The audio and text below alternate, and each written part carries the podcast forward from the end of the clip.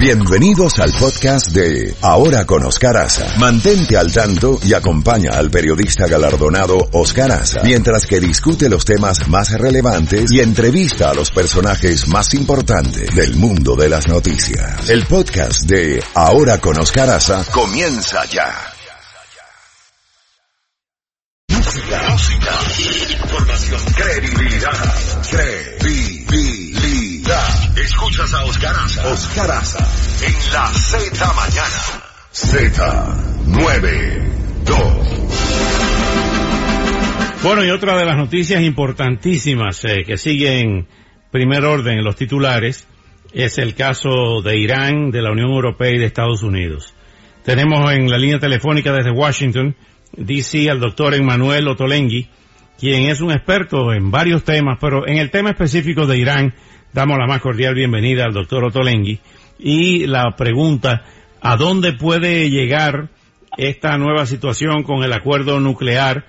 eh, de limitación de enriquecimiento de uranio, entre otras cosas, con el gobierno, la teocracia de los ayatolás en Irán y la Unión Europea que hace unas horas denunció que esa teocracia precisamente había violado eh, este acuerdo del cual se retiró, anunció el retiro del presidente Donald Trump hace varias semanas. Buenos días, doctor Otolenghi, y quisiéramos escuchar su opinión y su evaluación sobre este tema de tanta actualidad.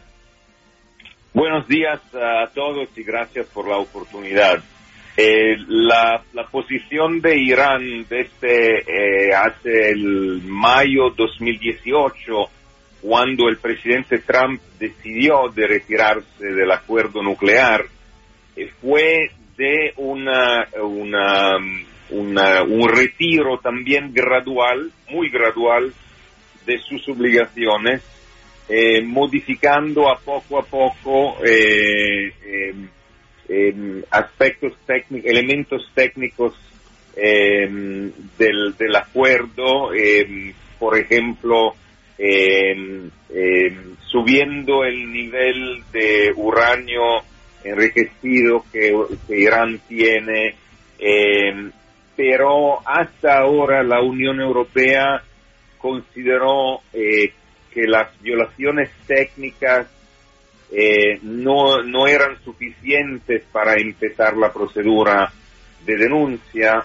y naturalmente tenía también el, el deseo político de preservar el acuerdo.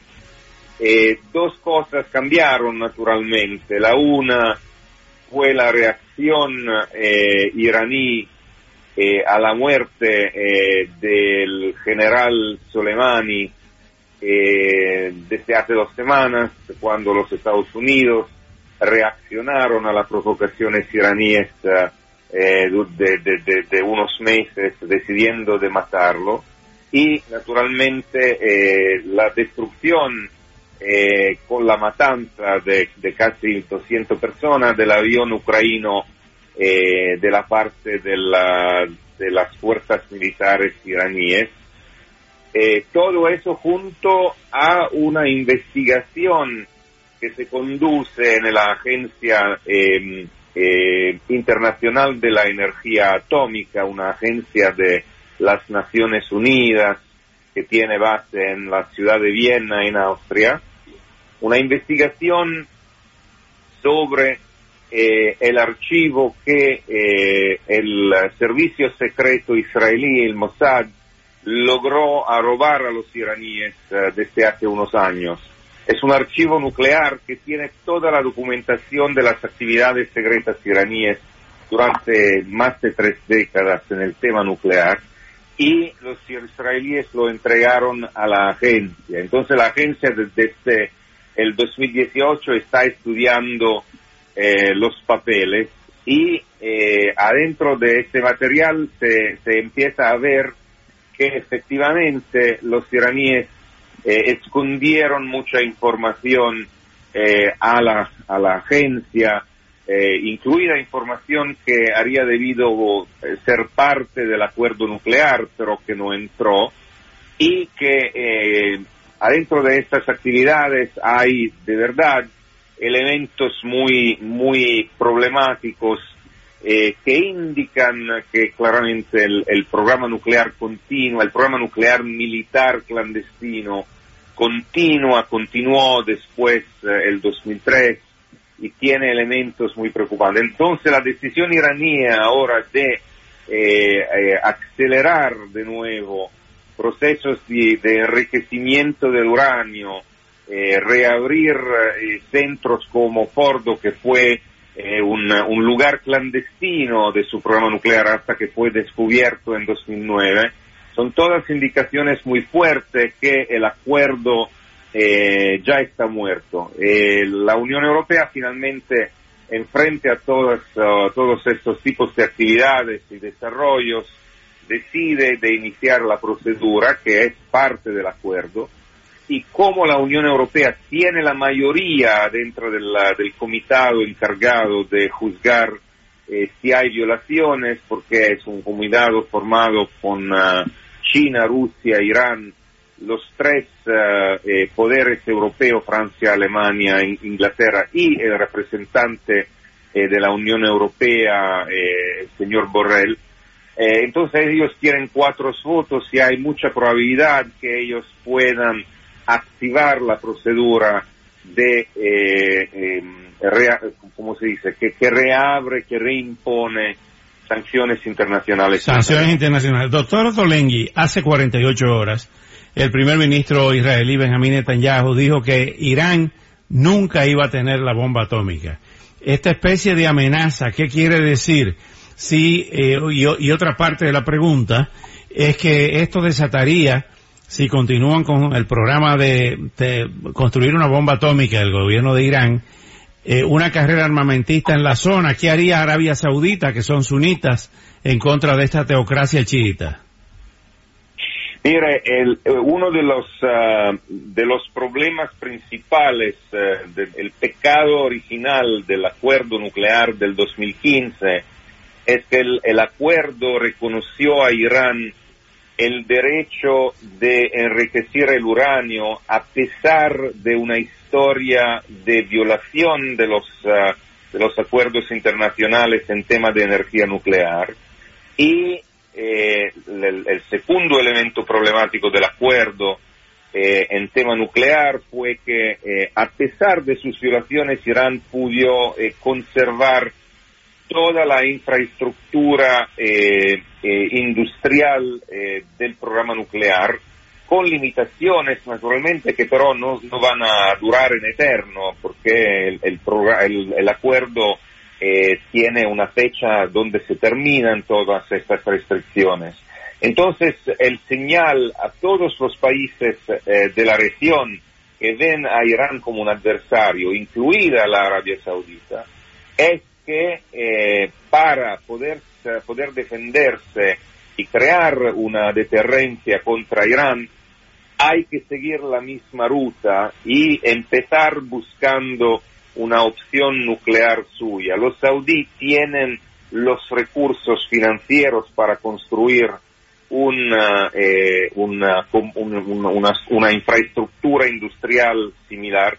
y tienen una, como un seguro gracias a sus relaciones privilegiadas con el Pakistán, una potencia nuclear que tiene armamento nuclear,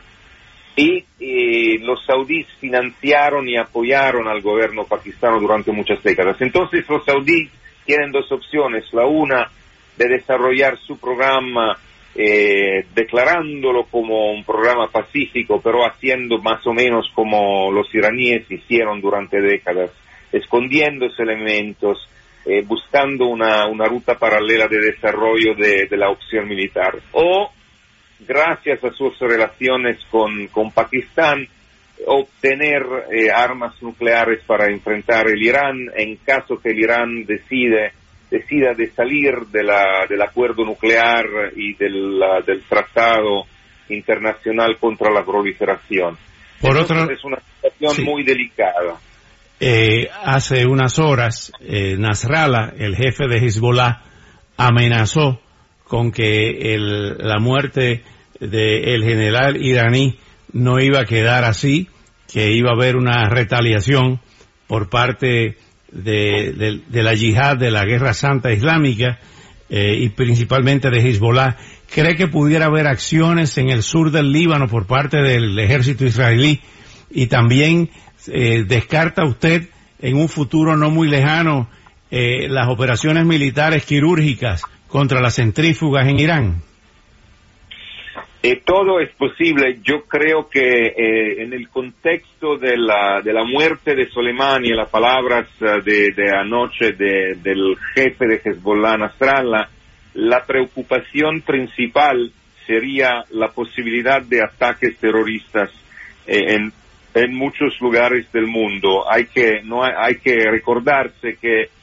eh, en, eh, cuando Hezbollah, coordinándose con Irán, eh, sube la, los, las órdenes del régimen iraní, el apoyo de la embajada iraní en Buenos Aires, actuó el, el, atentado contra la AMIA, el Centro Judío de Buenos Aires, en 1994, una de las razones principales de este ataque fue la decisión del gobierno argentino de terminar un acuerdo nuclear con Irán. Entonces, es muy probable que ellos, que, que, que Irán, que tiene miedo de una confrontación directa militar con Estados Unidos, que señaló claramente que su escalación militar eh, va a ser muy limitada y que después de la destrucción del avión ucraniano no va a hacer nada, yo creo, militarmente para continuar en su, en su reacción. Creo que Irán eh, podría eh, reactivar de nuevo las células eh, de Hezbollah al extranjero para golpear objetivos civiles e infraestructura como, como parte de su, de su visión de venganza y, hay probabilidades que uno de los lugares donde se, va a ver un, este tipo de reacción sería Latinoamérica. No se olviden que ya en 2017 los Estados Unidos arrestaron a un, a un agente de Hezbollah en Estados Unidos que estaba involucrado en, una, en un plan de golpear el canal de Panamá eh, con participación de agentes de Hezbollah con base en Latinoamérica. Entonces la posibilidad que este tipo de reacción se vea en las semanas y meses que, siguientes eh, es más probable de una escalación militar en este momento. Doctor Emmanuel Otolengui, muchísimas gracias por esta valiosísima información que usted nos ha ofrecido en la mañana de hoy y hasta una próxima oportunidad. Muchas gracias a ustedes. Gracias, el doctor Emmanuel.